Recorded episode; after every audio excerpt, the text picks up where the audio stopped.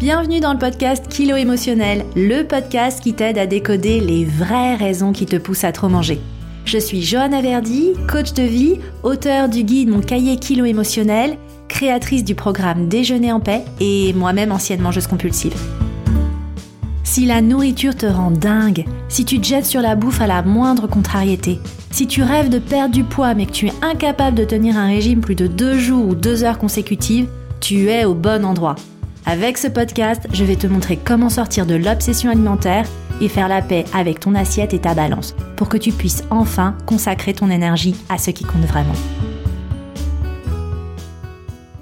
Oh, tu vas bien finir ton assiette. Allez, il reste pas grand chose, on va pas acheter ça quand même. Il y a des enfants qui meurent de faim, voyons.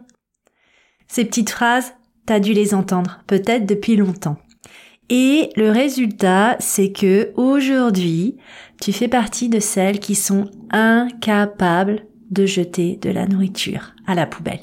Tu es incapable de ne pas finir ton assiette et, globalement, tu t'arrêtes de manger quand ton assiette est vide et seulement quand ton assiette est vide. Et c'est exactement ce dont je voudrais te parler aujourd'hui. Alors je te souhaite la bienvenue, bienvenue dans ce nouvel épisode. Aujourd'hui, je voudrais qu'on aille explorer ensemble pourquoi c'est si dur de jeter de la nourriture. Pourquoi c'est si dur de ne pas finir son assiette, même si on n'a plus faim, même si c'est pas bon? C'est vraiment ce dont on va parler dans l'épisode d'aujourd'hui. Donc au programme de l'épisode, on va aller explorer d'abord comment ça se matérialise dans ton quotidien et tu vas voir qu'il y a une palette de situations beaucoup plus large que ce à quoi on pense spontanément.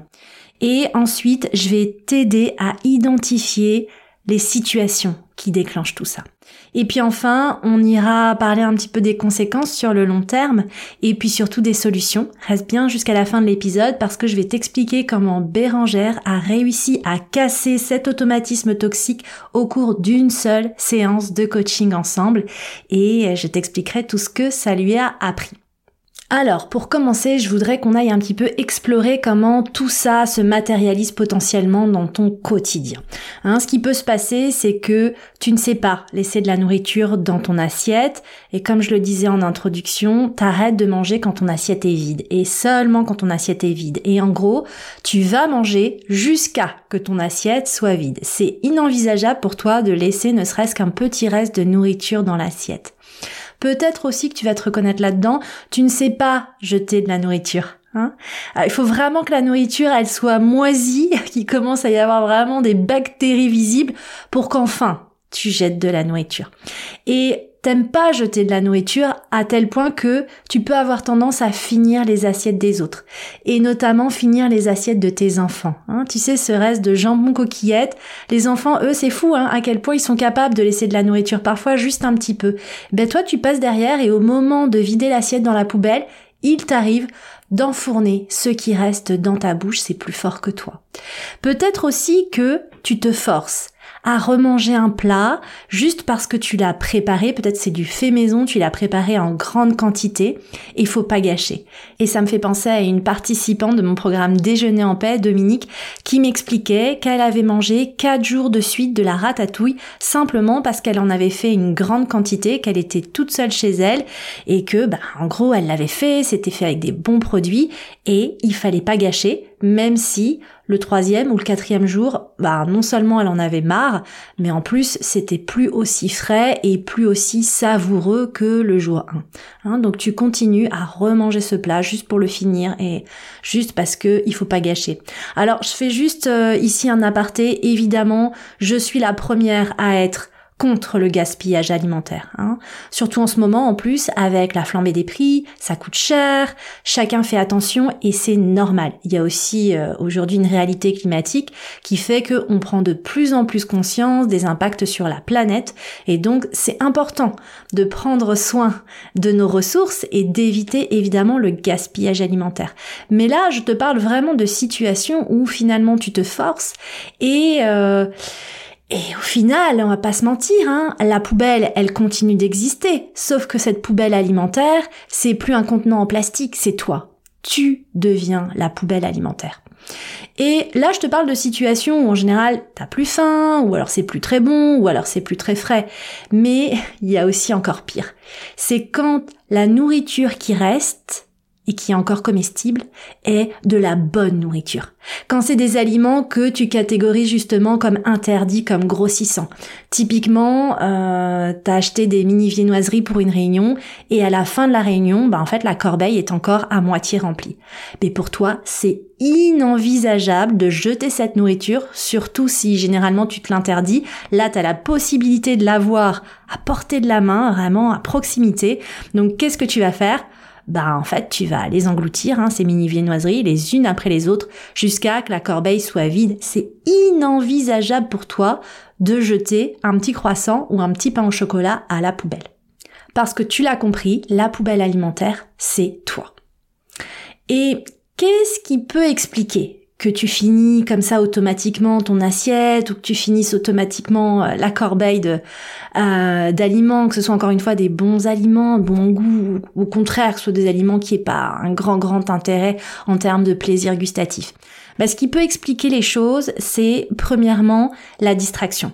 Hein, si par exemple tu es en train de regarder ton téléphone ou que tu es en train de suivre ta série préférée à la télé, mais tu te retrouves à manger, manger, manger, complètement déconnecté de tes sensations alimentaires, donc à limite, peut-être que tu détectes la faim au moment du démarrage de ton repas, ta prise alimentaire, mais t'es plus capable de détecter la satiété. Donc tu te retrouves à bah, avoir littéralement englouti ton assiette, tu l'as fini, tu dis ah bah tiens, il y a plus de nourriture et puis quand tu commences un petit peu à te reconnecter aux signaux de ton corps, tu te lèves par exemple pour aller faire une pause pipi, tu te dis ah mince, j'aurais dû m'arrêter avant, j'ai un peu trop mangé. Hein. Ça, ça peut vraiment être la première explication. La deuxième explication, bah, c'est évidemment les injonctions éducatives. Hein. J'en ai parlé en introduction, toutes ces phrases que tu as pu entendre depuis ta plus tendre enfance. Faut pas gâcher, euh, ça se fait pas. Tu sais qu'il y a des enfants qui meurent de faim. Alors si t'es comme moi né dans les années 80, bah, je crois que c'était au début des années 90, il y a eu en plus les grands épisodes de famine en Somalie. Donc euh, les enfants qui meurent de faim en Somalie, on en a tellement entendu parler.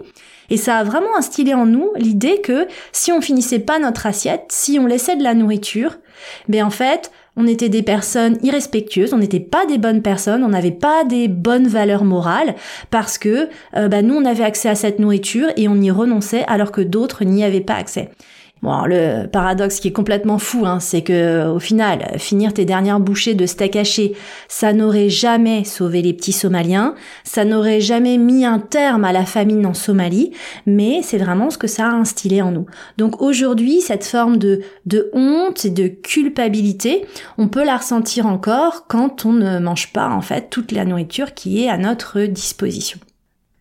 La troisième raison qui peut expliquer que tu finis euh, automatiquement ton assiette, c'est que t'as pas choisi de manger ce que t'avais vraiment envie de manger. Hein, typiquement, t'es allé à la brasserie, t'avais envie euh, d'une entrecôte frite salade et t'as commandé la salade niçoise.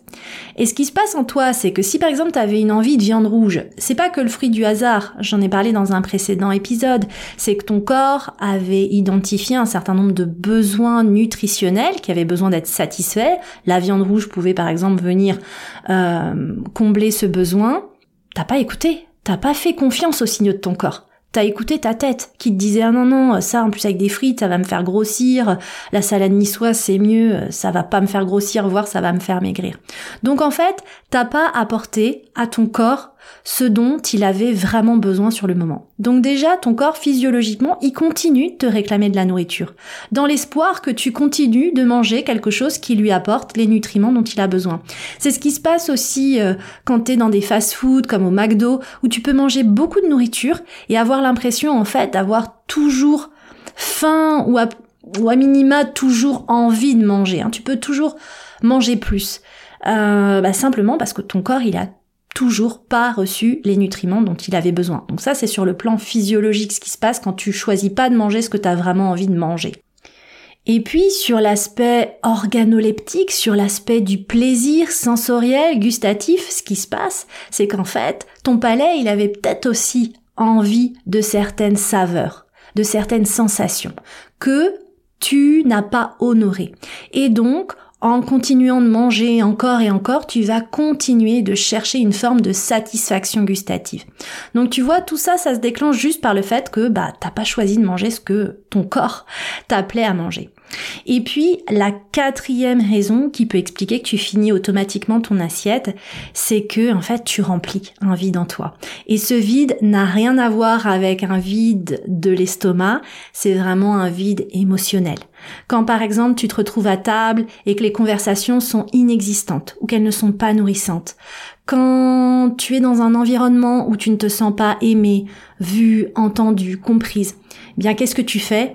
Tu manges encore, encore et encore pour remplir ce vide que tu ressens en toi. Moi, à titre personnel, ce vide, je le ressentais vraiment comme un énorme trou noir au milieu de la poitrine. Hein. Et évidemment, dans ces moments-là, aucune quantité de nourriture n'est suffisante pour venir remplir cet immense vide. Donc c'est aussi pour ça que tu te retrouves à manger encore et encore. Je sais pas, tu fais des, je faisais des crêpes, j'en mangeais une, deux. En vrai, j'étais largement satisfaite. Et pourtant, je continue d'en manger trois, quatre. Et euh, ce qui m'arrêtait, c'était vraiment le fait que mon estomac ne soit plus capable d'accueillir de la nourriture. Et pour moi, il aurait été complètement inenvisageable de jeter des crêpes. Hein. C'est mon aliment doudou, donc jeter des crêpes, c'est impossible. Et j'ai d'ailleurs le souvenir, non, j'enregistre cet épisode et j'ai ce souvenir qui remonte, d'avoir un jour euh, fini une crêpe, fini une pâte à crêpes en fait, qui, avait dû être préparée depuis trois jours. Et je commence à cuire la crêpe et je sens qu'il y a une odeur en fait, qu'il y a une odeur qui est pas top. Et je sens que euh, la pâte à crêpes, c'est quand même avec des œufs crus, c'est, elle est limite. Et malgré tout, je suis incapable de jeter cette dernière crêpe et je la mange. Et ça a généré une après-midi entière où bah, j'étais tout simplement malade hein, d'avoir euh, mangé euh, un aliment avarié.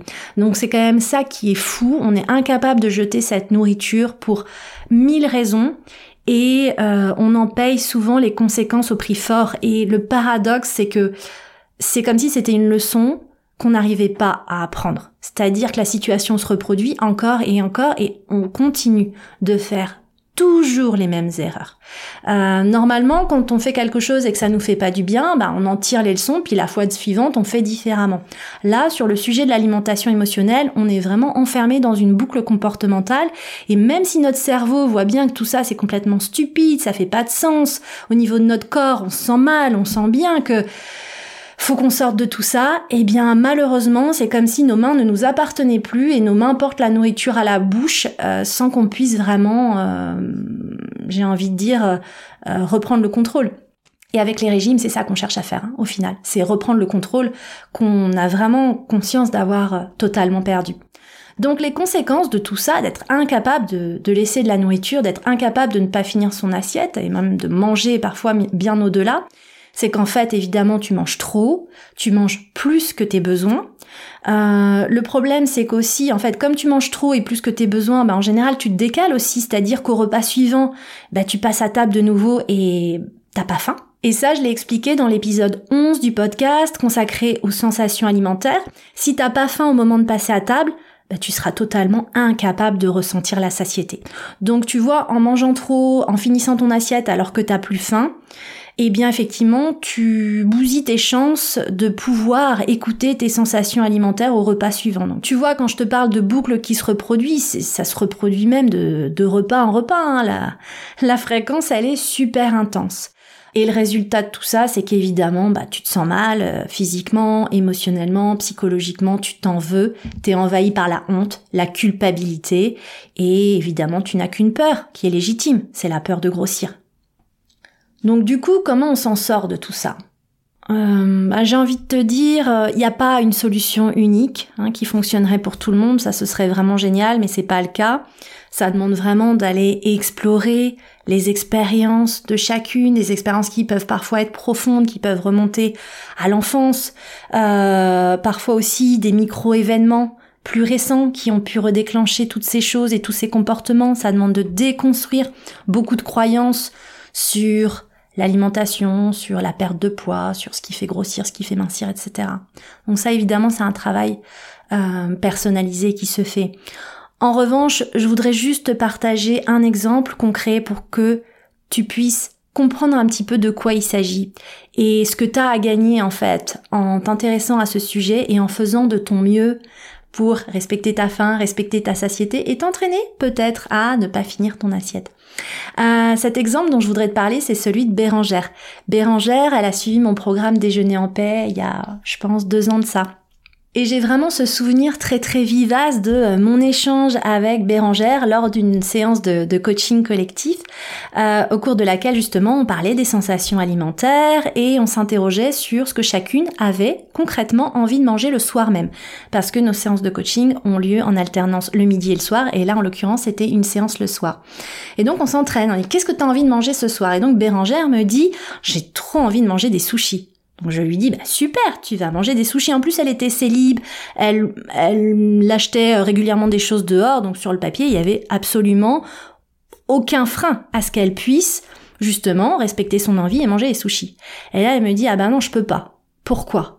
Bah parce qu'en fait, ce midi, j'ai commandé un gros pas de taille au bœuf, super bon, j'en avais vraiment envie, je me suis commandé ça, et en fait, il était tellement gros, euh, j'ai pas tout mangé, j'ai pas tout mangé, mais là il reste au moins la moitié du plat et je peux pas gâcher, c'est vraiment trop dommage, c'est vraiment un super bon plat. Donc je m'étais dit que j'allais le finir ce soir.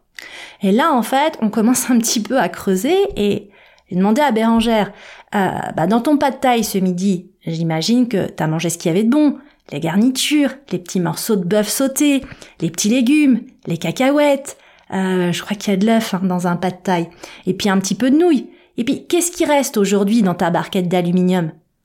Est-ce qu'il reste principalement des nouilles de riz froides? Elle me dit ouais, c'est vrai. Il reste essentiellement des nouilles avec un peu de sauce. Donc, elle allait en fait, elle s'était conditionnée à manger son reste de pâte taille qui consistait essentiellement en une boîte aluminium de nouilles froides, euh, juste parce que elle avait intégré l'idée qu'elle n'avait pas le choix et que c'était gâché. Et euh, c'était super émouvant parce que euh, le soir même, elle nous a posté une photo sur notre euh, groupe Facebook privé pour nous partager en fait cette photo des nouilles froides qu'elle venait de jeter à la poubelle. Et encore une fois, je suis évidemment contre le gaspillage alimentaire, ce qui peut être gardé, recyclé, etc. On le garde, mais c'est pas le sujet. C'est pas le sujet et si t'es concerné par le problème, au fond de toi, tu m'as comprise, ce n'est pas le sujet.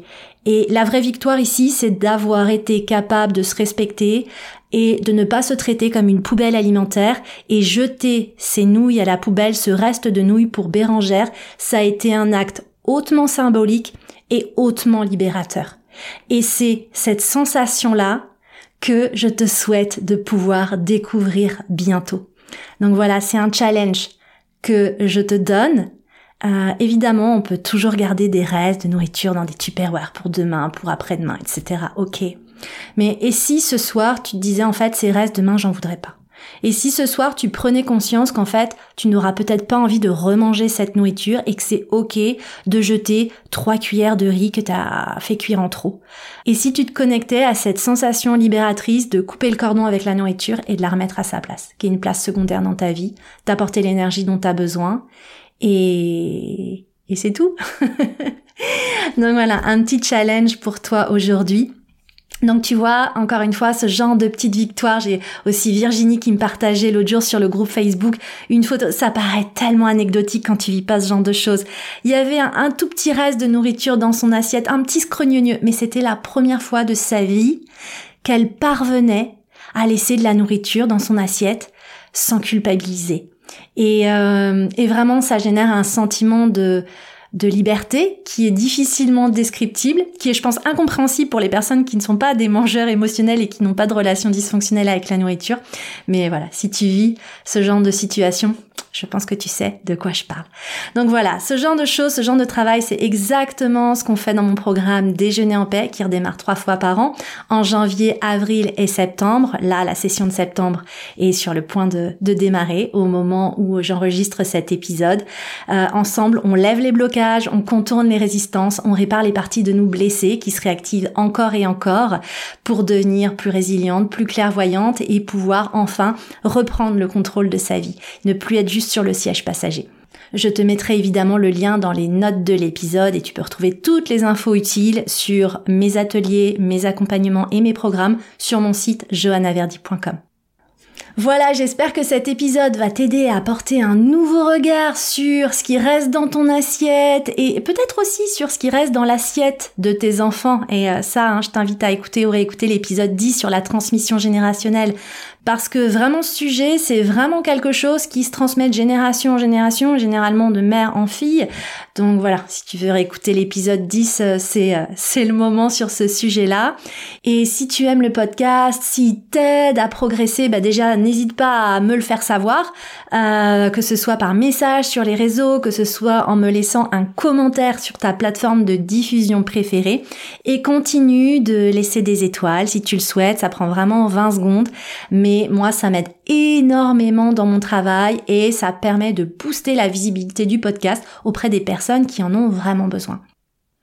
Et moi, je te retrouve dans le prochain épisode. Dans le prochain épisode, je te parlerai d'une partie de ton corps que tu détestes sûrement. Ton ventre. Ouais, deux tiers des femmes détestent leur ventre, sont complexées par leur ventre, voudraient changer la forme de leur ventre.